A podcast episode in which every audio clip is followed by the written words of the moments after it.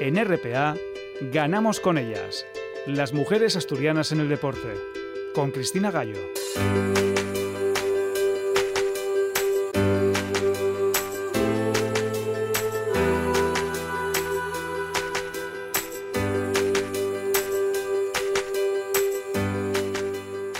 Año nuevo. No hay nada mejor que empezar el año hablando con las mujeres del deporte en este primer día de 2023, que estamos como cada domingo con las mujeres del deporte.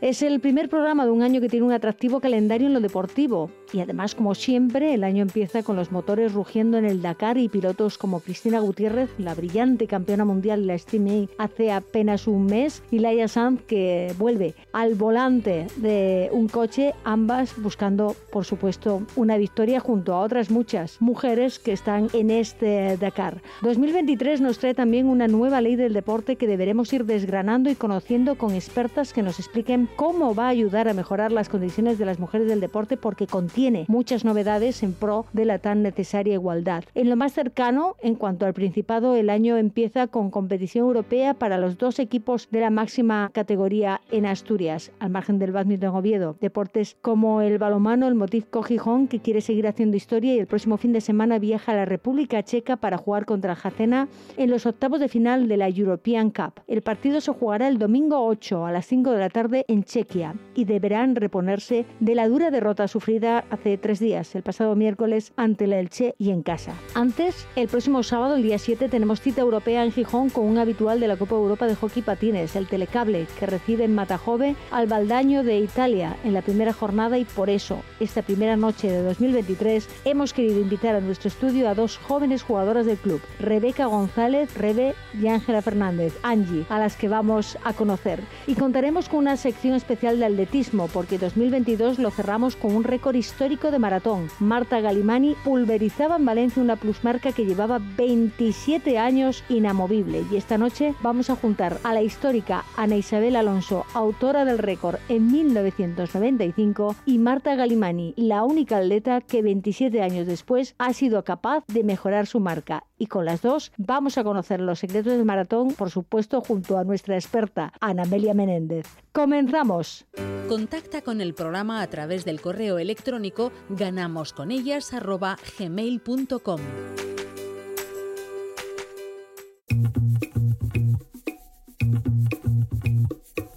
If someone told me that the you could take all that I got for once, I wouldn't start a fight. You could have my liquor, take my dinner, take my fun, my birthday cake, my soul, my dog, take everything I love. But oh, one thing I'm never gonna do is throw away my dancing shoes. And oh, Lord, don't try me really not tonight.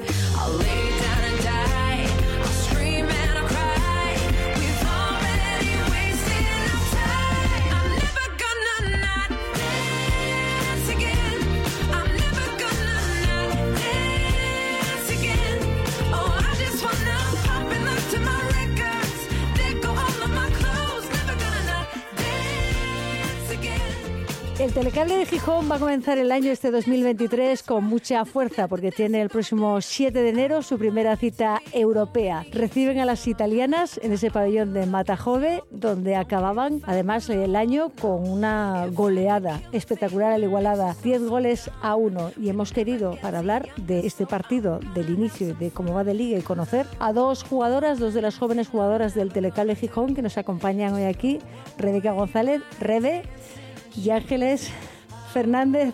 Angie, Angie con Y, que ya me lo corrigieron el otro día, ya no se me va a olvidar nunca, Angie con Y, a las que saludamos ya. Rebe, ¿cómo estás? Bien, Bien, bien, bien. bien, bien, aquí. De vacaciones. De vacaciones, de vacaciones, queda poco, ¿eh? Queda poco que rápidamente Ya, ya. empieza todo otra vez y hay que coger el stick, coger los patines y además, primer partido de Copa Europa, ese hay que ganarlo, ¿no? Sí, claro. Además, jugando en casa, Jugando en casa, hay que empezar bien el año también. ¿se gana mejor jugando en casa que jugando fuera? Sí, tienes el apoyo de, de- de tu gente al final. Y eso se nota mucho cuando estás abajo con los patines, ¿no? Muchísimo. Angie, tú también, me imagino. Sí, sí, es mucho mejor jugar en casa. Mucho mejor, mucho Sí. mejor. Bueno, Rebe lleva ya, creo que esta es tu cuarta temporada en el primer equipo. Y Angie creo que son tres las Sí. que llevas en el primer equipo. Pero las dos lleváis una trayectoria un poco paralela, digamos, ¿no? Empezasteis las dos en, en la base, empezasteis con el, con el telecable abajo, con el equipo. Yo con tres años empecé, pero después con cuatro ya no estaba allí. O sea, Empezaste con tres y con cuatro ya no estabas. sí. Pues sí que fue rápido lo tuyo, ¿eh? eso me contaron a mí. Tres años patines y con cuatro años te vas. Uy, Sí, sí, sí, porque mi hermana jugaba también. Entonces mi hermana se fue a jugar a, a Mieres, entonces pues yo detrás. Al final yo es, no es- decidía. es lo que tiene, ¿no? Sí, que, sí. que sigues. Pero bueno, eso te ha llevado también a conocer varios clubes asturianos. Sí, sí, ¿Cuántos? No lo sé. ¿No sabes? ¿No, sabes ni los clubes en los que has jugado? No, tres, cuatro. Tres, ser. cuatro, ya son, bueno, ya son unos cuantos, ¿no? Sí, sí. Ya son unos cuantos. Bueno, Angie conoce no solo Asturias del telecable, que tú creo que empezaste en el, en el colegio, ¿no? A hacer Sí, hockey patines. sí. Eh, ¿Puede ser que Ainhoa fuese tu entrenadora? Sí, mi primera la primera. entrenadora, sí. Ainhoa, que ahora está además en, en Galicia con, Sí. con la selección y que es una de las pioneras de este club y del equipo, pero tú sí que has probado fortuna fuera de Asturias. Sí, jugando estuve en Cataluña un año, pero bueno, fue el año del COVID, entonces tampoco lo pude aprovechar mucho. Pero bueno, fue un poco por vivir la experiencia. Estuvo bien, pero mucho mejor en casa. Ese año no cuenta entonces para No, ti, pues no ese año de cuenta, COVID no casi. cuenta. Pero ¿estuviste en Vilasana o Igualada? Estuve en los dos, En los porque dos. en Vilasana tuve un pequeño problema y me fui en Navidades al Igualada. Tampoco tuve mucho tiempo ni en uno ni en otro para disfrutar bien de lo que es el hockey. O sea entonces, que no bueno. puedes hablar mucho de, No. de lo que es allí el hockey ni de qué tal Bueno, se... se vive mucho más y eso lo sabemos todas y en Cataluña es mucho más chulo estar allí, solo que, bueno, Bueno, se vive, se vive más, yo creo que en Matajove se vive mucho el hockey, se vive ¿no? mucho, pero allí en Cataluña es todo más, como más normalizado, es un deporte más mm, que está más en colegios, porque aquí nos cuesta mucho sacar la actividad extraescolar en colegios, por ejemplo. Sí que es verdad que tenemos un equipo que es el que mm, casi mayor apoyo tiene, porque estamos consiguiendo muchísimo, pero allí en Cataluña es algo que está como muy normalizado. Tú vas con tus patines en Cataluña por la calle y dicen, mira, esta niña hace hockey, vas por aquí, igual echan a correr con el stick la mano. Dicen, oye, mira, ay, perdona, pero no sé qué haces. Para, para, para tanto, yo, yo Sí, sí. no sé, yo creía que en Gijón la cultura del hockey patines es, bueno, en Asturias en general el hockey patines si está bien visto se conoce un poco más, son muchos años ya de historia del hockey patines, pero en Gijón especialmente y más a vosotras. Sí, sí, ahora sí, pero hubo un momento de yo ir en el autobús con mi stick de hockey y mi mochila que, bueno, la gente no te miraba especialmente bien porque no saben lo que es el hockey y o- ahora sí que es verdad que no, no me pasa, pero uh, tuve mis momentos, yo empecé con 12 años en el club y siempre iba en bus con todos mis compañeros y la gente nos miraba mal. Pero que pensaba que ibais a ir No con sé, el stick a no pegar sé. a alguien o qué? Pues igual, ¿eh? ¿Tú crees? Bueno, ¿Por qué no? Bueno, eso, eso quiere decir que tenemos muy poca cultura deportiva, ¿no? sí. Bueno, ¿y vosotras qué tal andáis de cultura deportiva? Al margen del hockey. Bu- Bueno. Bueno, Bueno, ¿eso qué quiere decir? ¿Que veis hockey y patines y ya está? No, yo veo fútbol femenino. Muy bien. Me gusta que hayas hecho esa apreciación. Es que Fútbol veo de femenino. los dos, pero femenino más. Eh, no sé, el tenis también. Eh, no sé qué más, baloncesto y poco más. Pero ves más... Water... Oh, me gusta, me gusta. ¿Ves más...? Eso que echan en teledeporte. Eh, sí, normalmente sí, es el canal donde puedes ver otros deportes que no sean fútbol y donde puedes ver deporte además que practiquen las mujeres. Sí. Es ahí donde Y lo puedes hockey ver. hierba. Hockey hierba. También, el femenino en concreto. Sí, El porque- masculino no lo vi nunca. Bueno, mm, es que es el que hay que ver. Hay que ver a las Red Sticks y además tenemos ahí de capitana de la selección una asturiana como María López, que es la que está ahí de defensa de la selección, que ha sido olímpica varias veces y que salió del Grupo Cultura Covadonga, aunque lleva muchos años ya en el Club de Campo de Madrid. Mira, eso no lo sabía yo. Pues ya te lo estoy contando yo, que aquí estamos en Ganamos con ellas cada domingo, contando la historia y dando a conocer a las mujeres del deporte. Y hoy veníamos a conoceros a, a vosotras dos. Y entonces, Rebe ya nos ha dicho que, claro, con tres años empezó, se le llevaron con cuatro años a Mieres porque su hermana hacía también hockey. Pero Angie, tú también tienes una hermana que juega también a hockey. Sí, tengo una hermana gemela que es. Y nada, empezamos juntas en el colegio cuando éramos pequeñas, en se- sexto de primaria, no, un poco antes. Tercero o así, porque nos sacaron una, o sea, sacaron una nueva mm, extraescolar, que era hockey sobre patines, y nosotras hacíamos mm, patinaje de velocidad. Y nada, vimos esto, que nos la vino a, a- a hacer ver Ainhoa. Y nada, dijimos, nos apuntamos a ver qué tal. Y de ahí sacamos un equipín, el cual después fuimos directos al club. Eh, y nada, después ella, mm, según fuimos creciendo, marchó a probar suerte en otros equipos como en Asturias, que fue el Astur Hockey. Eh, después ya marchó también a Cataluña a probar en Reus y ahora está en Coruña, nada, viviendo la vida extranjera, oye. Así que bueno, ¿no? Bueno, decir que en Coruña se vive la vida extranjera es mucho decir, pero vaya. Bueno, viviendo Vaya. solina. Viviendo que- solina, ¿no? sí. Viviendo, viviendo un poco al margen. ¿Y cómo se vive o se crece? Bueno, he entendido yo ahora mismo, por cierto, como vienes del patinaje de velocidad, ya sé por qué eres tú de las más veloces del equipo y por qué vas tú tan rápido con los patines, ¿no? Bueno, de las más veloces, ahora mismo no, porque tuve una lesión hace el año pasado, entonces bueno, es algo de algo grave, que veloz ahora mismo Bueno, lo eras. estoy intentando. Estás, estás en ello, porque es cierto, Sí. tuviste esa, esa lesión del ligamento cruzado, pero que en la operación Oh, de- se...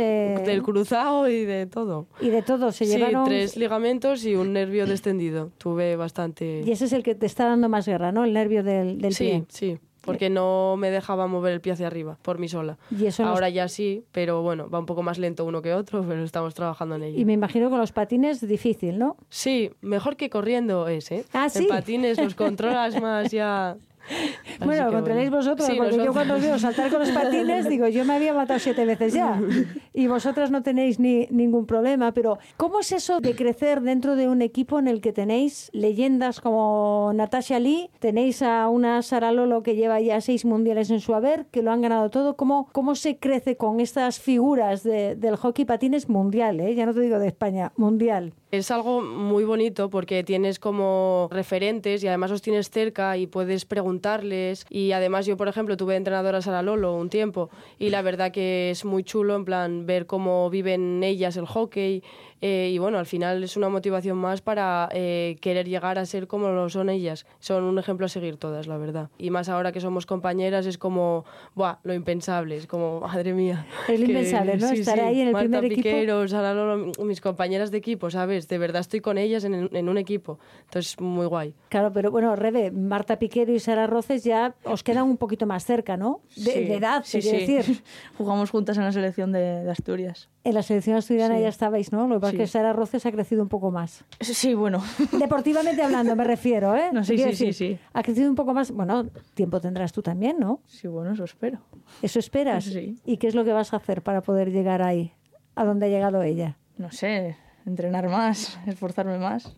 Entrenar más, esforzarte más. ¿Cuál dirías tú que es tu mejor virtud? Ostras, esto es pregunta trampa, ¿eh? Mm, Trampa, ¿no? Ya Digo, te lo digo yo, el chut, el chut. El Que está el muy disparo. fuerte esta chica. Bueno, vale, sí, se lo compro.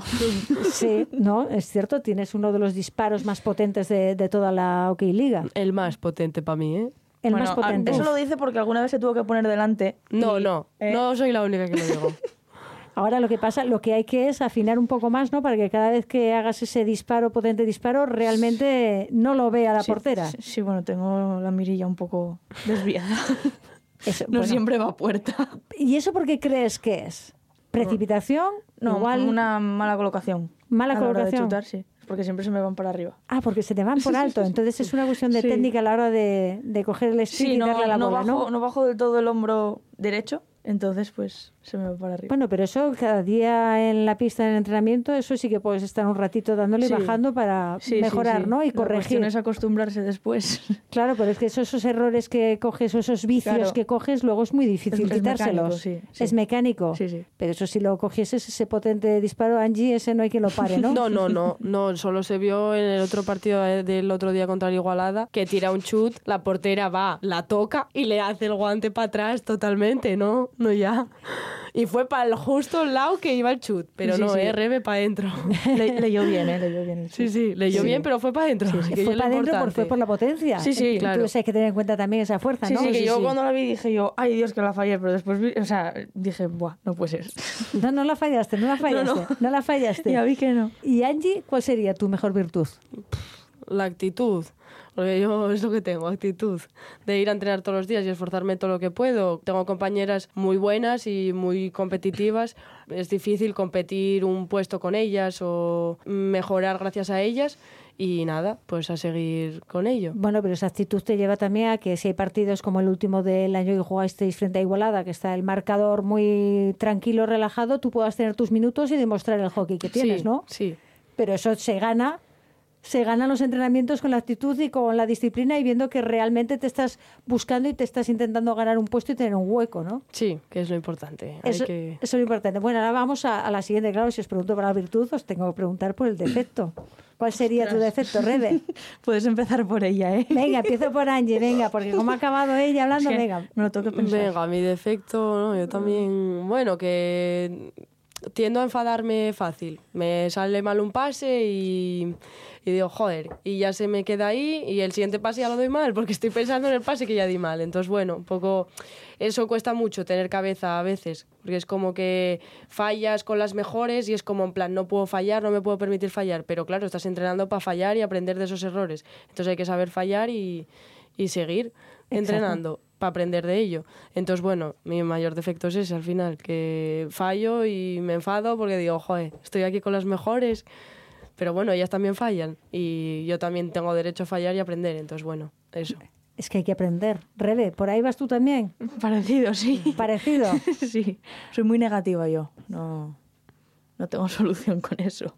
Pues, eh, ¿sabes que eso, eso solo te lleva a, peor? Sí, sí, lo sé, lo sé. Te lleva a lo negativo y los pensamientos negativos te llevan a que Sí, sea sí. más negativo todavía. Y además. ¿de qué te vale, de No, qué no, te de vale nada. ponerte a mal? No, no, de Porque nada. has fallado un pase. De, de volver a fallar otra por- vez. No- Exactamente. No, sirve de nada más. Pues eso hay que pensar, tener un poquito de cabeza, un poquito de paciencia Sí. y Hay veces que cuesta más, otros días que dices, bueno, hoy Hay- pasa. hoy pasa, pero hay, hay que Pero- seguir. sí, hay que sí, seguir. sí, sí. Y hay que calmarse. Sí, claro. Y además, porque claro, no creas que ni Sara Roces, ni Marta Piquero, ni Sara Lolo, ni Tasha Lee, ni No, no. todas las que han ido delante han sido también más jóvenes como vosotras, pero han sabido tener esa paciencia, ese saber estar y ese saber ir creciendo poco a poco, porque Mm. Sí. además ellas, cuando empezaron, sobre todo Tasha o Sara, no existía ni la OK Liga. No. Ni siquiera tenían ligas, se la han ganado, se la han buscado y ahora vosotras tenéis el privilegio de no solo de tener una OK Liga, sino un- una OK Liga que tiene este apellido, porque es la OK Liga Iberdrola. Sí. ¿Eso lo estáis valorando? ¿Os dais cuenta de lo que significa lo que han trabajado, lo que han pateado ellas para poder tener ahora vosotras la liga que tenéis? Sí, de hecho hay, hay un documental del club en el que, bueno, yo lo vi varias veces y, y cuentan un poco la historia de cómo pasaron de no tener nada, casi ni material para poder jugar a hockey, a mm, empezar a tener las cosas. De hecho, contaron una anécdota que era que iban en un bus y se les inundó todo. Bueno, que tuvieron ahí una movida que no llegaron a un partido y bueno, al final se les retrasó y pudieron jugarlo, pero... Pero bueno, que al final nosotros tenemos mucha suerte de las facilidades dentro de lo que cabe y las que espero que, que haya más adelante eh, en esto del deporte, al final. ¿Cuál sería, Rebe? ¿Qué facilidad las que acaba de decir Angie? ¿Cómo os gustaría a vosotras que fuese? ¿Qué crees? ¿Qué echas en falta tú ahora mismo, por ejemplo? Sí, yo, yo no he hecho en falta nada. ¿Tú no echas nada en falta? No. O sea, siempre se puede mejorar, ¿eh? Hombre, Pero- claro. eh, sie- siempre hay que optar a mejorar. Sí, sí. pero, Siempre. o sea, Tú no estás sé. bien. Sí, Angie, ¿tú yo crees que hay, al- perfectamente. hay algo más que hay que, hay que dar un, un empujón más? A ver, yo he hecho en falta, bueno, al final somos un club muy grande, eh, bueno, más como que se nos vea más o ser tan importantes como, o, como los chicos, por ejemplo. Ellos tienen un sueldo muy bueno. Nosotras, bueno, eh, tenemos que ir a- en avión eh, con dos mochilas ahí como podemos porque no tenemos suficientemente dinero, viajan siete en vez de ocho. Bueno, un poco eso. Al final somos un equipo muy grande que ganamos muchas cosas y nos estamos esforzando por seguir mm, levantando títulos y estas cosas mm, nos cuestan porque viajamos mm, casi un fin de semana sí o no no y tener que viajar en estas condiciones de llevar dos mochilas o estar un poco como con experimento para ahorrar todo lo que podemos es un poco cansado para nosotras. Y bueno, a la hora de eso, de levantar un título que que se vea más en el mundo en general, ya no tanto en Asturias o en nuestra casa, sino más globalmente, ¿sabes? Entonces, como... Bueno, claro, es que es la, la gran tristeza una de, de- del Pues deporte. claro, ganó Argentina el otro día al fútbol y... Sí, hace, sí. Ya, hace ya, hace ya que, que ganó Argentina. Bueno, y ganó Argentina. Yo, yo pensé que me ibas a decir, fíjate, ganó Argentina el Mundial de Hockey Patines. No, el World no, Skate no, Games. que da rabia. Ganó ¿no? Argentina todo este año. Bueno, no, pero, de- pero si hubiese ganado España ese Mm. mundial en los World Skate Games, eh, realmente habría tenido la repercusión que merecía porque sería el octavo título mundial. El- No, no, no, No, no. tenido... Pero ni con el octavo, ni con el noveno, igual que con el séptimo, ni con el sexto. No lo tienen, no sé. Pero claro, es que hace unos años casi te parecía casi normal que no, que, que no tuviese esa repercusión porque no estaba todavía tan arraigado, no se conocía tanto, pero que hoy todavía no lo tenga, ¿qué estamos haciendo mal? ¿Qué estamos haciendo mal? Vosotras que sois las jóvenes, las que venís, ¿qué, qué estamos haciendo mal? ¿Qué, qué se debe cambiar? Porque vosotras también lo, lo reclamáis, lo reivindicáis. Bueno, al final lo intentamos. Siempre que hay un partido intentamos tener publicidad, llevar una cuenta de Instagram e intentar como hacerlo ver a todo el mundo que podamos, hacerlo llegar a nuestras familias, que las familias un poco así, pero eh, al final es algo que cuesta. Cuesta, So- solo pero se habla del fútbol. solo se habla del está. fútbol. Bueno, Porque aquí no aquí no, casi ¿eh? no se habla ni de otro deporte. En este programa no, te No, puedo asegurar no, que bueno. no. En este, en este no. De fútbol se habla también, pero poco, como cualquier otro deporte. Pero se da mucho, mucha presencia también al, al deporte base, porque si no, si, si no hay base, luego no hay quien siga vuestro camino. Pero si no hay referente para esas niñas, tampoco hay, porque vosotras tenéis referentes, ¿no? Vosotras Sí. habéis crecido con Sí, pedazos referentes Sí. que teníais dentro del hockey patines para, para crecer, pero si no hubiese estado ellas y hubiesen luchado ellas, igual vosotras no estabais haciendo hockey patines, ¿no? Claro. Puede ser. Tú me has dicho que sigues otros deportes, sigues el fútbol, el femenino, me has Sí, dicho el pero no- no baloncesto sé también. mucho, ¿eh? No No, no, pero quiero decir que, que sigues, pero ¿te hubiese gustado hacer, practicar algún otro deporte o tú el hockey patines es, es tu deporte? A ver, es que yo el hockey empecé de muy pequeña, entonces no te sé decir. Claro, Pero, claro, claro, con tres años empieza, pues ya está. yo aprendí a caminar a la vez que patiné. O sea que al final, pero mm, a mí me dieron a elegir, en plan, tienes que elegir. Porque yo hacía fútbol, me gustaba hacer badminton, me gustaba mucho el tenis. Entonces, pues escogí el hockey porque me llenaba más. Te llenaba. Sí. ¿Pero te has quedado con ganas a lo mejor de, de competir No. en alguno? No, No, no, no, no. para nada, ¿no? No. ¿Y tú, Angie? No, yo no, yo lo tengo muy claro. Probé desde muy pequeña todas las extraescolares, todos los deportes que pude y siempre me quedé con el hockey. Y siempre lo tuve muy claro. Monté a caballo, bueno, hice de todo. Me faltó el golf porque vamos. Así que bueno. Oye, bueno, del hockey al golf, Bueno, igual parecido, puedes- ¿eh? Claro, puedes probar, ¿no? ¿Ahora qué? Igual, igual puedes probar, claro. Oye, el, Con un el- el swing igual lo tienes, ¿no? Ahora hay que acertar en... Lo difícil va a ser acertar en el hoyo, ¿eh?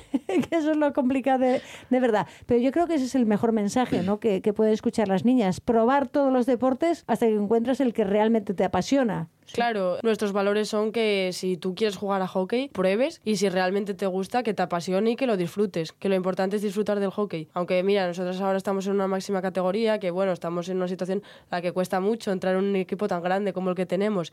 Pero yo lo primero que hago es disfrutar. Por mucha presión que yo tenga, a pesar de que mi compañera será la mejor del mundo, yo sigo peleando y disfrutando, que es lo importante. Pero y es lo que queremos decir a todos los niños. Pero eso es lo mejor, ¿no? Que Sí, más quisieran sí. todas las niñas que estar jugando todos los días con la, con la mejor del mundo al lado, ¿no? Sí, sí, sí. Me siento muy afortunada. ¿eh? poca gente. Muy poca gente, ¿es? sí, ¿no? sí. Es como tú cuando hacías badminton, imagínate que tuvieses a Carolina Marín al lado entrenando contigo. Una pasada. ¿No? O en tenis a una Badosa, una Muguruza, o una Conchita. Martínez o una Arancha Sánchez Vicario, ¿no? Habría, ejemplo. porque serían comparables. Yo las comparo, vamos, por la trayectoria que tienen, lo que han hecho y los títulos que tienen, sería más o menos lo mismo. Igual, o sea que tenéis que decir que sois dos privilegiadas, ¿eh? Sí, sí. Haber sin empezado duda. como habéis empezado. Al Pero final, estar abrazando a Nata Salí en un gol que marcas es como. No es un sueño hecho realidad al final.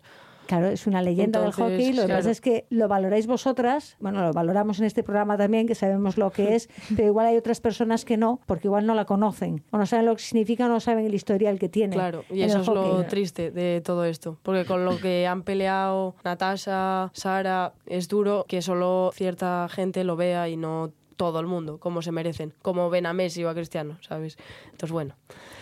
Pero bueno, se Ay. trabajará en ello. Aquí trabajamos, cada domingo trabajamos y lo hacemos. Pero bueno, ahora, el 7 de enero, tiene que ir todo el mundo a Matajove. Hombre, todo. Vienen las italianas. Hacía muchísimos años que nos tocaba en Copa Europa jugar contra un equipo italiano. Pero bueno, las italianas, igual que acabasteis el año, ¿no? Vamos a intentar, no sé, Habrá ese que 10 intentar contra. Igualada habrá que intentar hacer algo parecido, ¿no? Meter, meter todos los goles que se puedan. Lo primero, abrir la lata, que bien nos cuesta. Eso es lo que cuesta más, es que ¿no? nos cuesta meter un gol. Cuesta Vamos. mucho, ¿no? Sí, sí, sí. Cuesta mucho. Sí, sí, sí. Pero bueno, el otro día en el partido de Igualada, ¿qué pasó? Que parecía aquello, ve- veías el acta y dices, esto es una batalla campal. Sí, sí. Mira, quien no haya visto el partido es lo, lo primero que piensa. Sí, sí. Porque es que, mira, no sé. El Bueno, árbitro es que que, yo ocho- un poco es que le gusta hacerse ver un poco, entonces Sí. bueno, que se puso las tarjetinas y- a pasear un poco. Bueno, eso mía. igual cambiaría si en la OK Liga femenina, en la OK Liga Iberdrola, tuvieseis una pareja arbitral en lugar de un solo árbitro, como pasa en la OK Liga masculina, ¿no? masculina. Sí. Igual eso, ca- eso cambiaría. Sí, sí. Sería una de las cosas igual que pedimos para los Reyes Magos, ¿no? Sí, que bueno, son en, claro. Sí. ¿no? Sí, que sí, vienen sí. pronto. Igual le pedimos a los Reyes Magos y oye, ponémonos, ya que tenemos el apellido de Iberdrola, ¿qué tal si nos ponéis pareja arbitral también? Y empezamos a, a mejorar en ciertas cosas. Sí, porque madre mía, lo del otro día dejó mucho que desear. Bueno, Es que- y al 2023, ¿qué le, qué le pedís? Rebe y Angie, Angie y Rebe. Eh, yo. Una copa más. ¿Una copa más? Sí, Copa de Europa. sí, por ejemplo. Copa y de de la Europa. reina. Y de la reina. Una, yo, yo una, una de las dos, que el año pasado. Nos mm, ese sabor agridulce, boca, ¿no? sí, sí. Pero es un sabor agridulce que tenéis que poner en valor, ¿eh? Porque tenéis que decir que estuvisteis luchando por todos los títulos Sí. que estaban en juego. Y eso no hay Sí, muchos clubes que y lo hasta puedan final, decir. además. Hasta el final estu- estuviste luchando por todos los títulos. Sí. Lo bueno es que esta temporada habéis empezado ganando el primero. Sí. La Supercopa os la llevasteis y al Palau, bye bye, le dijisteis no. Por fin, sí. por la sí, que, sí. bueno, por la que os hicieron aquí con la Copa Europa, que os dejaron con, con la miel en los labios. Sí, en la Copa Europa momento. y en la Liga. y la en Liga y el sí, sí. playoff. Sí. Sí. sí, pero bueno, por lo menos este año Supercopa. ¿Ha cambiado mucho con Ramón Peralta en el banquillo? Hombre, es diferente. Es distinto. Sí. Otra forma de entrenar, otra forma de dirigir. Mm, Bueno, al final, sí, la forma de dirigir sí es diferente, pero la forma de entrenar es parecida, diría. O Sí, sea, la no- intensidad sigue siendo sí. muy buena y bueno, son diferentes ejercicios, pero al final es hockey y es muy parecido todo al final. Sí, sí, sí. Bueno, pero por lo menos hemos empezado bien. A ver qué tal este 2023, la Copa Europa de mano. Vamos a decirle a todo el mundo que el sábado 7, no sé si tenéis cerrada la hora o no, supongo las 7 y Supongo cuarto. que como las siete y cuarto, Suele ser. sí, Como sí. siempre será, ¿no? no, se avisará. Primer partido de Copa Europa, vienen las italianas del Baldaño y ahí estarán dos jóvenes jugadoras, Rebe, Rebeca González y Angie Ángela Fernández. Gracias a las dos por estar aquí en Ganamos con ellas. Gracias.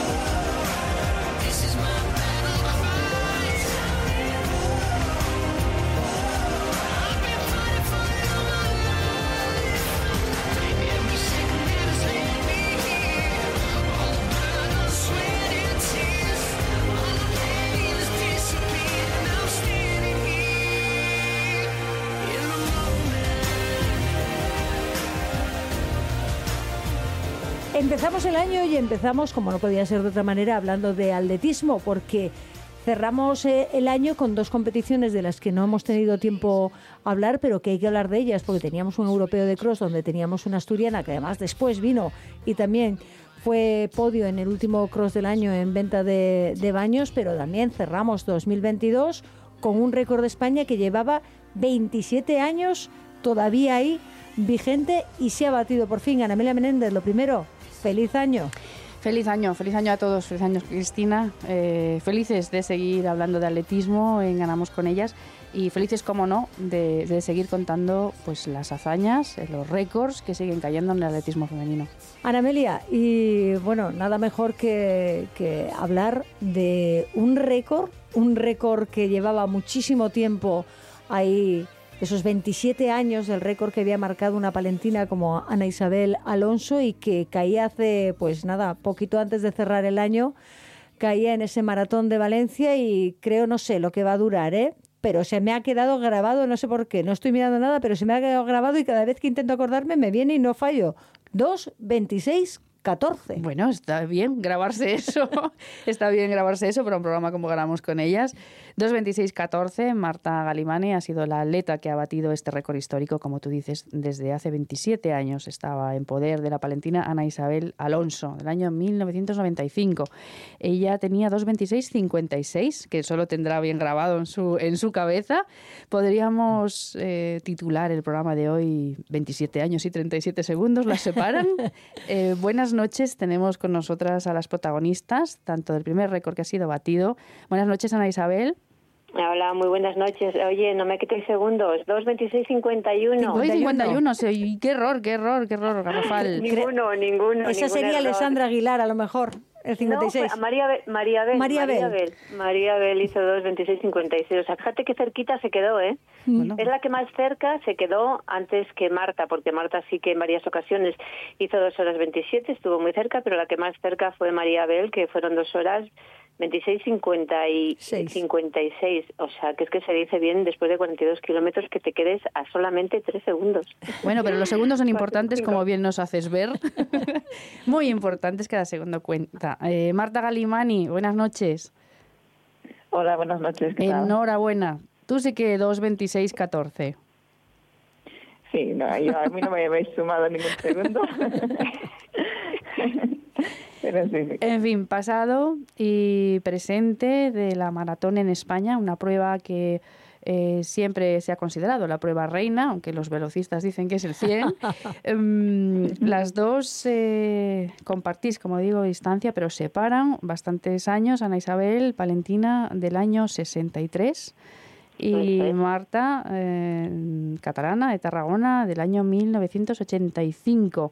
Eh, la diferencia entre ambas eh, es grande, no solo de edad, sino que, bueno, habéis vivido dos momentos del atletismo muy diferentes me- y también habéis empezado de manera diferente y tenéis trayectorias eh, diferentes. Ana, en tu caso, tú has corrido desde siempre, desde muy pequeñita y en disciplinas de fondo e incluso medio fondo. ¿Me equivoco? No, no te equivocas en absoluto. Yo empecé corriendo más o menos a los 15 años y bueno, empecé como empieza se empieza siempre, con pruebas mm, pues más cortas, 800, 1500. Pronto ya me pasé al 3000, me gustaba muchísimo más el fondo, era muy poco muy poco rápida, con lo cual yo ya me empecé a consagrar en los 3000. Luego, pues te- bueno, me gustaba mucho también. la- eh, he sido siete veces campeona de España de cross. A mí el cross me encantaba también, que pues eso teníamos una distancia. Ahora, antes era un poquito más corta que ahora, que ahora corren 8 kilómetros, igual eran pues 5 o 6 kilómetros. Y luego ya me pasé a la media maratón, al 10.000. De hecho, fui olímpica en Seúl en la prueba de 10.000. Y bueno, vi que en 10.000 pues que no teníamos nada que hacer las españolas con el resto del mundo. Y fue cuando ya antes de Barcelona pues me, me pasé a la maratón. Y sí, toda mi vida, a los 25 años, solamente me dedicaba a correr, no hice ninguna otra actividad deportiva. Eh, por, por- por otro lado, Marta, eh, sus inicios fueron en el básquet y, prácticamente hasta el año 2017, no, o de hecho fue el prim- la primera maratón que corrió en el año 2017, no, no había practicado atletismo, ¿me equivoco? ¿O lo había practicado de modo amateur? Sí, bueno, yo empecé en mis años de juventud jugaba básquet en el club local eh, y luego cuando fui a estudiar a, a la universidad, entonces sí que empecé a correr, eh, pero muy muy amateur, pero bueno, sí que entrenaba un par de días a la semana y, y bueno, también hice pruebas de pista de 1500, de 5000, hice también muchos años 3000 obstáculos, pero a un nivel pues muy muy bueno, medio. Digamos que eh, no, no te, no te dedicabas en cuerpo y alma al atletismo hasta hace nada. Sí, o sea, antes estudiaba y luego trabajé ocho horas. en- o sea, el, el atletismo era simplemente una parte de, de hobby, de, de hacer deporte y pasármelo bien, que evidentemente ahora también me, me lo paso bien, pero ya es eh, dedicación exclusiva al atletismo desde 2021. O sea, tampoco hace mucho. Eh, No hace mucho, no, hace nada prácticamente, pero, pero sí es verdad que estás en, ahora mismo en la élite dedicada a, a la maratón.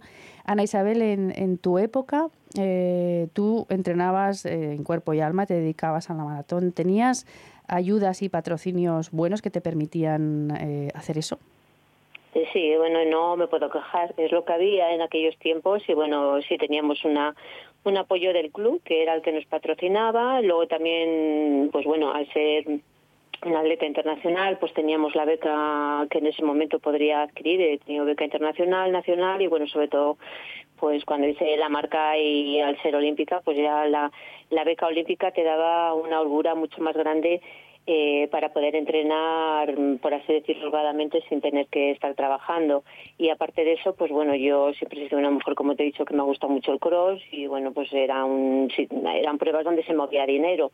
Eh, no es lo mismo que igual, pues eso, la, pues Ana Amelia que corrió 800 o que, que tal, que entonces pues pues la pista no daba nada de dinero, sino entonces, pero las pruebas y sobre todo también las carreras de, de carretera, eh, pues también siempre, lo que pasa es que siempre pues tenías que estar demostrando que estabas en forma y que estabas ahí, pero vamos, sí que podía vivir holgadamente de, de ello, y bueno, y luego pues ya además como ya luego ya me casé, pues mi marido también ayudaba en, la, en el tema.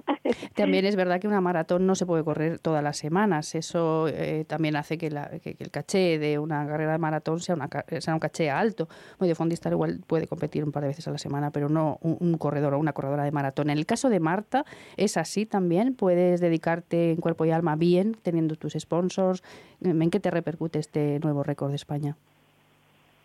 Sí, yo, eh, como he dicho, desde el 2021 me dedico al 100% al atletismo y sobre todo mi eh, es Adidas, mi club, el que, el que me ayuda en eso, básicamente, porque, eh, bueno, ahora mismo sí que en las carreras te puedes sacar dinero, yo no hago muchos crosses, que también es donde todavía hay un poco de dinero, pero eh, bueno, en las maratones, como dices, pues hacemos una y luego es el campeonato internacional que tampoco no te aporta mucho, pero bueno, mm, yo eh, tampoco no me gusta a mí quejarme de las condiciones o no condiciones. Yo soy afortunada de, dedicarme al 100% a esto sin ningún problema y cuando no podía, pues trabajaba primero ocho horas, después me dejo nada, pero o sea, siempre disfrutándolo y bueno, también creo que cada cosa en su momento. Ahora puedo disfrutar de esto, pues eh, lo quise aprovecharlo y, y vivir eh, como una atleta profesional. Absolutamente. Los, los sistemas de entrenamiento también han cambiado mucho. Eh, se está viendo que las mujeres cada vez corren más rápido, corréis más rápido en distancias de, de fondo y ultrafondo. Ah, Ana Isabel, tú en tu época, ¿cuántos kilómetros a la semana podías acumular en época de carga? Voy a decir esa pregunta para que la gente concrete, ¿no? Para decir, bueno, pues así era. Sí, pues, pues, pues bueno, pues igual 180, 190, es que dependía la temporada donde pillase, ¿no? Entonces, una preparación, una maratón, pues tienes una preparación de unos cuatro meses, donde al principio pues haces mucho más volumen, eh, se basa más en kilómetros y luego ya cuando empiezas a meter más intensidad, es decir, las series, pues ya igual bajas un poquito el volumen, pero el entrenamiento es mucho más duro, más intenso y bueno, pues la última época. Pero, pero vamos, yo creo que sí, entre 180 190, si no había habido ningún problema, pero era difícil llegar a los 200 para correr 200 kilómetros a la semana, pues, pues casi prácticamente tenías que entrenar mañana. Bueno, de hecho entrenábamos mañana y tarde y el día de largas distancias, pues bueno, pues, pues era pues a partir de 25. Y bueno, pues era tema de meter muchísimos kilómetros, claro. En el caso de Marta, ¿sigue siendo igual esos sistemas de tanto volumen de entrenamiento? Eh, sí, yo incluso un poquito más. Yo he llegado a hacer semanas eh, de 200 y mi máxima semana ha llegado a 217 o 18, creo. Eh, y sí, nos gusta movernos por, por este nivel de kilometraje y, y nosotros lo hacemos eh, durante bastantes semanas, incluso ya cuando queda poco para el maratón, bueno, excepto las últimas semanas que sí que ya bajamos, pero mantenemos bastante volumen de, de trabajo todo toda la preparación. hagan cálculos las personas que nos están escuchando de 200, 220 kilómetros a la semana, cuántos son al día. ¿Qué opináis ambas dos de las zapatillas? Bueno, yo eh, casi voy a responder yo. Yo no puedo opinar mucho porque no las he probado y me gustaría probarlas. ¿eh? Entonces, vamos, porque me dicen que sí que hay diferencia y que es mucha mejora, pero vamos, eh, al final el que tiene que correr es el atleta, es su preparación y por mucho que te ponga ahí, hombre, eh, todo lo que pueda ayudar alrededor es, es importante. Y, pero vamos, dicen que lo que más marca la diferencia ahora son las zapatillas. Nada, habrá que decir a Marta que le diga a Adidas que me regale una. Pues sí, tendremos que apretar para que las pruebes porque yo creo que, que sí que es una herramienta fundamental que tenemos ahora que yo creo que es también lo que nos permite acumular eh, más kilómetros sin lesiones, porque al final, pues para mí lo mejor de las zapatillas es la amortiguación y que hace que muscularmente sufras menos y eso pues eh, en un maratón pues te permite llegar a los últimos kilómetros eh, con, con más, eh, o sea, más fuerte, no, no, no estás todavía tan eh, destrozada muscularmente como con las zapatillas que había antes, que eran mucho más finas y mucho más directas. Eh, hay que decir a las personas que nos escuchan que no es que fuesen finas, es que tenían una suela que prácticamente eh, era inexistente, ¿verdad, Ana? Sí, sí, yo me acuerdo que lo único que deseaba era llegar para quitarme la zapatilla. Incluso yo creo que tengo imágenes de, de bueno, eh, o sea, ya tan recalentados los pies que lo único, vamos, yo creo que era simplemente llegar para quitarme, bueno, porque era horrible, sí, el dolor de pies que, que llegabas a acumular y luego, pues, eran tan suavecitas, tan planas, tan, quiero decir, y además tan milimétricas ya para que no pesasen, que es que la sola, cuanto más bajas y más finas, las que eran de, pues eso, ya de competición eran súper, súper, súper finas, todo lo contrario a lo que es ahora, por supuesto. Pues con lo que estoy escuchando, Ana, Ana Isabel pone más en valor todavía ese récord que batiste tú en 1995 y que ha estado ahí 27 años y eso que han cambiado los modos de entrenamiento, las cargas de entrenamiento y sobre todo lo que, lo que comentáis ahora, las zapatillas. Ana Isabel, ¿qué hiciste tú aquel día en San Sebastián? Pues sí, bueno, hay que darle valor porque fue en su día, ¿no? Y luego s- ha cambiado todo. Antes pues no se controlaba tanto la alimentación. Sí que había atletas que estaban más seguidos, como Martín Fit, como Abel Antón, y entonces eh, les oías hablar, ¿no? De que hacían cargas de hidratos o que hacían tal, pero vamos, yo en mi casa en Palencia, que siempre he estado con el mismo entrenador, que por así decirlo, como yo digo, era de la, de la antigua usanza, entonces, porque ya eran métodos que, que usó Mariano Aro, Gerardo Cisneros, ¿no? Él era un discípulo, eh, un compañero prácticamente de ellos, entonces, bueno, yo siempre he entrenado con el mismo entrenador, lo que sí que está claro que también digo que tan mal no haríamos las cosas cuando, cuando surgió aquello, ¿no? Lo que pasa que, bueno, pues yo era una mujer con muchísimo tesón, con muchísimos kilómetros, era lo que me apetecía, pues era correr y correr y correr. Y luego, bueno, sobre todo yo, eh, a ver, también eh, cuanto más larga distancia, más cómoda me encontraba, ¿no? Entonces, pues, pues bueno, pues ahí sabes cuando salió la marca. En el caso de, de Marta, em, tú sí que aplicas todas estas nuevas eh, formas de, de- de cuidado eh, que nos acaba de mencionar Isabel, pues las cargas de hidratos. em, en tu caso, sí eres defensora de esos, sistemas. ¿Los utilizas en tu día a día? Sí, está claro que todo ha ido evolucionando, como hablábamos de las zapatillas, como hablábamos de los sistemas de entrenamiento y bueno, y en nutrición, eh, pues tengo una nutricionista que me indica un poco eh, lo que comer, lo que no comer. Yo lo que no hago es esa eh, carga de hidratos, bueno, lo que hacían de no comer nada de hidratos y luego la última semana sí, bueno, yo eso no, pero sí que mm, mi nutricionista, pues sobre todo hago entrenamientos también en altitud, me controla mucho la comida, que sobre todo que no me falte, porque al final las chicas si, si entramos en déficit de alimentación, pues tenemos otros problemas y para mí lo, lo importante es eso, que nunca entre en déficit, sino que tenga toda la energía necesaria pues para para rendir bien en los entrenos y luego en competición, que claro, en competición ahora también eh, hay muchos avances porque tenemos una- unos tipos de geles que mm, se digieren mucho mejor en carrera y todo avanza, todo, todo va evolucionando y está claro que, que el récord que la marca que hizo Ana Isabel Alonso pues eh, tiene muchísimo mérito porque, bueno, solo ha- hace falta mirar el récord del mundo de, de esas épocas, del 95, y el actual, que ha ido, ha, creci- ha, mejorado muchísimo. Eh, y el récord de España, pues no mejoró tanto, o sea que se tiene que poner eh, realmente en valor, pues, eh, cuándo se hizo cada, cada marca y, y sí, sí, es, eh, por eso costó tantos años batirlo.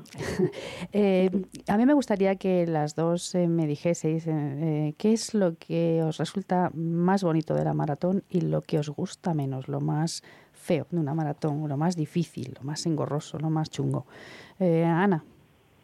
Pues mira, a mí lo más atractivo de la maratón es, bueno, pues el estar ahí kilómetros y kilómetros contigo misma, saber que eres capaz de estar ahí, de ir sufriendo, de que van pasando los kilómetros y aunque tengas a los dos angelitos, el uno, hoy, madre mía, llevas cinco kilómetros lo que te queda y tal, ¿no? Pues que tú eres capaz de superarte a ti misma luego, bueno, una preparación en la maratón, y ni la- es más todo el camino de la preparación, ¿no? Eh, lo que eres capaz de sufrir cada día cuando te tocan series de 5.000, series de 10.000, que eres capaz de hacerlo, la satisfacción de ir mejorando cada día tus marcas, de, de sentirte bien de contigo misma, con tu cuerpo, con tu, ¿sabes? Porque tú disfrutas corriendo, lo que más te gusta es esa libertad de salir, incluso mm, eh, muchas veces ya no la libertad, sino la compañía de los compañeros y luego sobre todo pues el poder disfrutar de lo que haces cada día con el resto de compañeros que también van mejorando, que te van ayudando y bueno, y lo peor de la maratón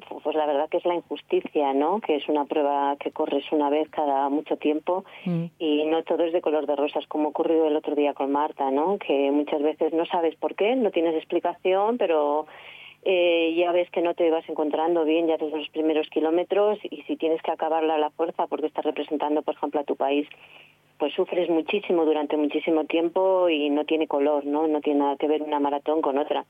Marta cuando acabó el otro día, lo mismo que yo cuando acabé cuando hice el récord de España, está claro que es que vamos, nos podían haber puesto otra vez en la salida que hubiésemos corrido otra maratón, ¿eh? cosa que no nos lo hubiesen dicho en ningún otro momento, ¿no? Que puedas acabar luego ya con tanta energía, con tanto, tan feliz, tan todo, como que nada hubiese pasado, como que no hubieses corrido 42 kilómetros y eso pues no ocurre en todas las maratones, ¿no? Ni en todas las pruebas y eso es la injusticia, ¿no? De prepararlo, de estar también en forma muchas veces, de haber hecho todas las cosas exactamente igual, de estar incluso mejor en forma y no te salgan las cosas. Y que no tienes posibilidad de hacerlo hasta después de muchísimo tiempo, claro.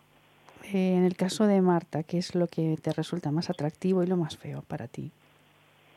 Pues la verdad es que estoy muy, muy de acuerdo con Ana Isabel porque eh, es lo positivo. A mí me gusta mucho la preparación del maratón, de, de cuando empiezas y cómo vas eh, adaptándote día a día a los entrenos, que cada vez te vas sintiendo mejor, vas, ves que el trabajo pues eh, va haciendo su fruto y que cada vez mejo- mejoras los ritmos y, y no sé, es muy bonito ver ese- esa evolución de en la preparación del maratón y luego pues eso en la carrera. eh, mm, correr contigo misma y yéndote conven- eh, es una lucha interna con tu cabeza porque muchas veces es la cabeza la que te pone frenos y, de luchar contigo misma de decirte que sí que sí que vas bien que puedes y, ir corriendo y avanzando los kilómetros. Y como ha dicho Ana pues lo, lo peor es, cuando no sale el maratón que que es, es que repito lo mismo que ha dicho ella, pero es que te lo juegas todo un día y ese día, pues por mil cosas, pues puede no salir todo el trabajo hecho y son meses de preparación que te lo juegas a una carta y, y bueno, cuando es cuando va bien y todo es bonito es eh, increíble, no se puede escribir en palabras, pero cuando alguna cosa no sale como esperabas, pues bueno, Igualmente. mm, pues hay que girar página y seguir porque el mundo no se acaba en un maratón y entonces pues tienes que motivar para el siguiente y nada más, pero pero da un poco de rabia porque son muchos meses eh, eh, preparándote para algo y que cualquier cosita te, te lo puede estropear. Hay días para todo y conocer vuestro, vuestro cuerpo y ese tremendo trabajo mental que realizáis, ya no solo por la intensidad, sino por la cantidad de, de- de segundos, de minutos, de kilómetros que, que vais con vosotras mismas. A mí, eh, como... Sí, perdona, y es que además muchas veces no es mm, una cuestión tuya propia, ¿no? Porque tú amaneció un día, amaneció el, el día que Marta batió el récord, lo mismo que cuando yo batí el récord, pues es que, como yo digo, todos los astros se alinearon, ¿no? Para, porque tenía que salir ese día, porque hizo un día buenísimo, un día tal, te amanece un día con lluvia, con viento, con tal, y es que se te va fuera también la marca, con lo cual, quiero decir, a veces un- algo externo que no tiene tampoco nada que ver contigo también te lo puede estropear. ¿Cómo fue aquel día, Ana Isabel, de San Sebastián? Pues como te digo, se alinearon todos los astros, yo estaba en plena forma. Acababa de venir hace 15 días del Campeonato del Mundo de Media Maratón, había hecho una hora 10, había quedado octava y, y a mí me- eso fue, era- eh, fue entonces récord de España de Media Maratón y eso me puso alas porque yo estaba preparando la maratón, el ir al Campeonato Mundo de Media Maratón fue como un regalo que me hicieron en ese momento, entonces yo sabía que estaba en plena forma para hacer una gran marca, pero vamos, en impensable 2 horas 26, podía pensar en un récord de España que, que entonces estaba en 2 horas 28 y bueno, pues intentar eso, bajar de 2 horas 30, que era la ilusión que teníamos en ese momento, y, pero vamos, en ningún momento 2 horas 26, eso fue y luego como te digo yo estaba me pilló en plena forma eh, hizo un día estupendo sobre todo y, y bueno yo me encontré genial eh, genial en toda la carrera. Yo creo que no tuve ningún momento de flaqueo ni de decir puf ya no puedo más bueno eso creo por lo menos ahora no y entonces bueno pues pues ahí yo lo que sé es que sí que sufrí mucho. Parece que, que todo fue de color de rosas pero ya los últimos kilómetros pensaba que ya que ya no llegaba y me acuerdo que hubo un momento pues eso que ya yo con mi liebre pues él me preguntaba qué tal iba y yo le decía, Paco, tú ocúpate de correr, que yo me ocupo de sufrir, ¿no? Porque lo que tenía que saber era que tenía que sufrir, que tenía que acabar. Había pasado a Rocío Ríos, que estaba también, era quien tenía el récord de España, y la había pasado y en el momento en que yo la pasé pensé que me estaba suicidando, ¿no? Porque digo, madre mía, si vamos a un ritmo infernal, digo, y encima yo me pongo aquí a tirar, ¿no? Pero vamos, que al final pues todo, todo salió bien. En el caso de Marta, este récord también fue algo que tú sintieses que iba a ocurrir en el día. Sí, como igual que Ana Isabel, pues se alinearon todos los astros, yo estaba en forma, el día fue perfecto, nada, nada de viento, temperatura ideal y, y me encontré muy bien. Sí que al principio pensaba a ver si, si vamos demasiado rápido y luego lo pagaré, pero bueno, era lo que tenía que hacer y, y es que nada, es que los últimos kilómetros creo que incluso fui más rápido, me encontré muy bien y ya, pues ya cuando pisamos la alfombra azul ya era, bueno, intentar rascar un segundito más y dejarlo todo porque ya, y, y saborearlo porque eso no, no se vive cada día ni mucho menos. Eh, Ana nos hablaba de liebres. Eh, Marta, ¿tú llevabas a alguien que te marcaba un poco el ritmo o, o fuiste...? Sí. Sí. No, no, sí, yo también llevaba liebre, llevaba a Roger Roca, que eh, me acompaña en la mayoría de los maratones y el que me da la confianza que sé que ir con él, pues ya no tengo, tengo que despreocuparme de, del reloj, seguirlo y, y ya simplemente decirle que voy bien, que voy mal o... Y tú solo sea, sufres, y ya ¿no? me conoce. Como Ana, yo solo sufro, tú llevas el a reloj. sufrir también. Hay que, claro, hay que tener en cuenta que la maratón siempre ha sido una palabra como muy grandilocuente, no es un reto para mucha gente. En, el- en la época de Ana Isabel no existía, o si existía era minoritario el fenómeno que hoy existe de los runners, de los corredores populares, de las personas que ponen en su agenda quiero correr una maratón en la vida y lo voy a conseguir en tiempo récord porque si quiero puedo. Eso es un poco eh, la base del fenómeno runner. Mm, A mí me gustaría que, como sois dos expertas en una disciplina como es la maratón, eh, corréis muy rápido y sabéis mucho por lo que se pasa, eh, explicaseis a las personas que se están planteando correr una maratón por qué hay que tener tanto cuidado en preparar una maratón. No es si quiero, puedo. No, está claro. De hecho, date cuenta que como atletas eh, ahí tiene que haber una trayectoria de años de preparación para afrontar ya la maratón. Eh, en mi caso, yo cuando me pasé la maratón, incluso la maratón era el cajón desastre, es decir, la última prueba que prácticamente es donde morías, pero tampoco te daba la gloria. Eh, ya eh, cuando se pasó Martín Fitz, Abel Antón, empezaron a haber éxitos de campeones del mundo en España, pues parece que se fue como un poco ensalzando la maratón, ¿no? Y ya es cuando vino el fenómeno este runner que, del que hablas, donde todo el mundo está deseando correr una maratón, hacer los 42 kilómetros, es más, no solamente hacerlo, sino hacer todos los mayores, este, Nueva York, Boston y todo. Entonces hay gente que con muy poca base, que quiere, y ya con una cierta edad también, que quizás incluso no ha hecho deporte en su vida, pero ha visto que al ponerse a correr pues se encuentra mejor físicamente, adelgaza unos kilos, eh, incluso pues encuentra la motivación de salir a correr con compañeros y empieza pues el pique de que si tú puedes ir a correr yo también y que luego bueno pues no pasa nada porque salgas a correr y hagas unos kilómetros, tú vas a tu ritmo y todo, pero hay que darnos cuenta que la maratón es un gran esfuerzo. Yo me acuerdo de mis primeras maratones que claro, eh, Marta, eh, lo mismo que ocurrió con Marta, en Valencia Marta entró en dos horas 26, pero es que ha habido gente que ha entrado en cu- cuatro horas y cuatro horas y media, que están compitiendo, ¿no? Yo me acuerdo en San Sebastián cuando yo llegué que, que bueno, pues hacía calor. Y salimos a las ocho y media de la mañana y cuando yo he llegado, pues bueno, pues la verdad que a las diez y media bien, pero es que había gente a la una que todavía estaba llegando de correr y entonces esto, gente que no está preparada, pues puede ser perjudicial para su salud, ¿no? pero bueno, al final yo creo que pues ahora ya se recomienda que se hagan reconocimientos médicos y luego sobre todo pues yo que animo que a toda la gente que tenga ilusión que lo prepare con un poquito de cabeza pero que, que luche por ese sueño que tiene de correr una maratón. Yo creo que todo el mundo lo puede hacer con una preparación y con una cabeza. Marta, ¿qué opinas tú?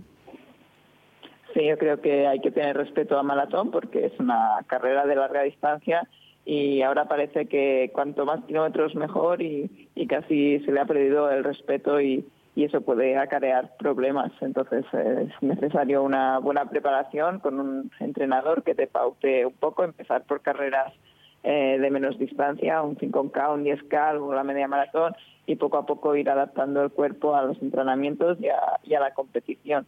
Y, y sí que se puede hacer, pero no se le tiene que perder el respeto. Yo creo que incluso somos más, le tenemos más respeto a los atletas de élite al maratón que, que algún popular y creo que, que no se debe tener, eh, perder nunca el respeto al maratón. Esa es una buena palabra, Marta. Tú que has vivido también los tiempos del fenómeno runner, esa es la palabra, respeto a la maratón, eh, con toda pues la energía del mundo, con todo el reto que nos queramos poner, pero sí es verdad que hay que tenérselo, como así se lo tienen, como tú dices, las atletas de élite.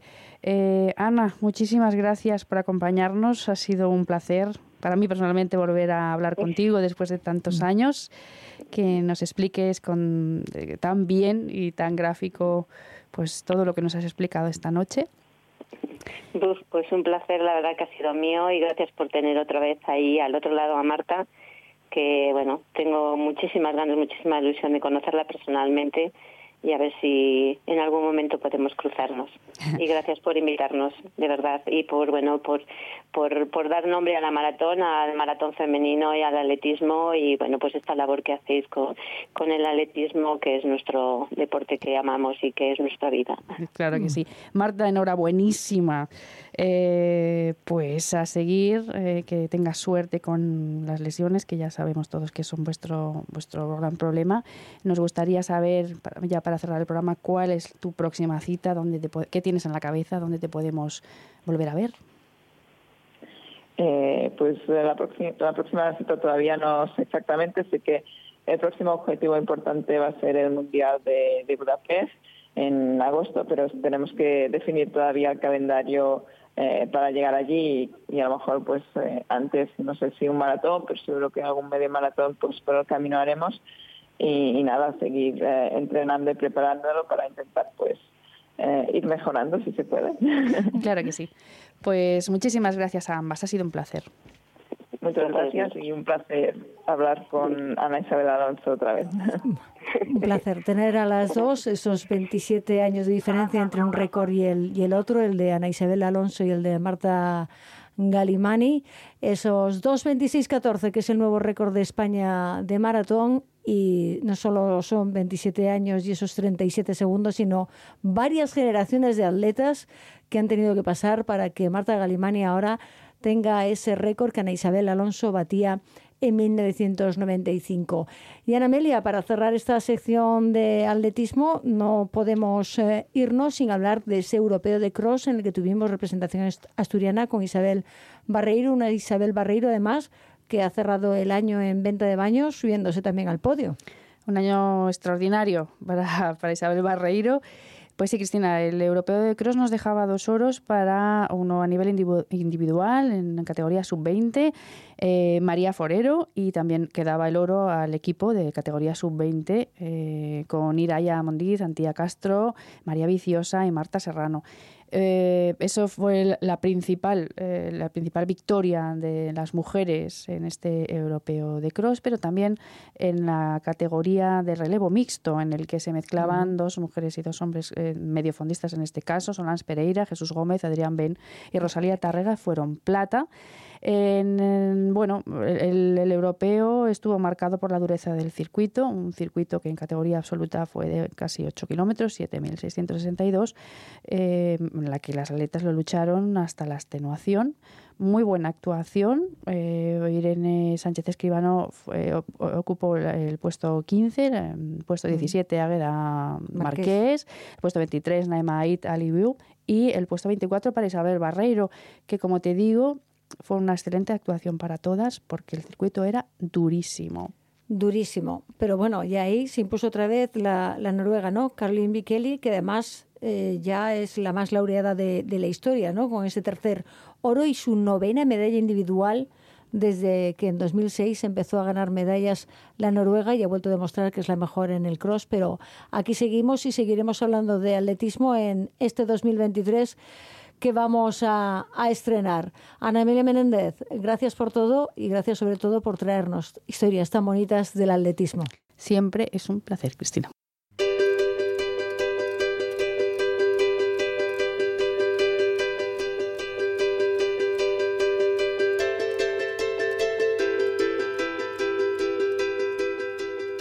Cerramos este primer programa de 2023, pero no se pierdan el próximo domingo porque vamos a hablar de una epidemia entre los deportistas, la lesión del cruzado anterior de su rodilla.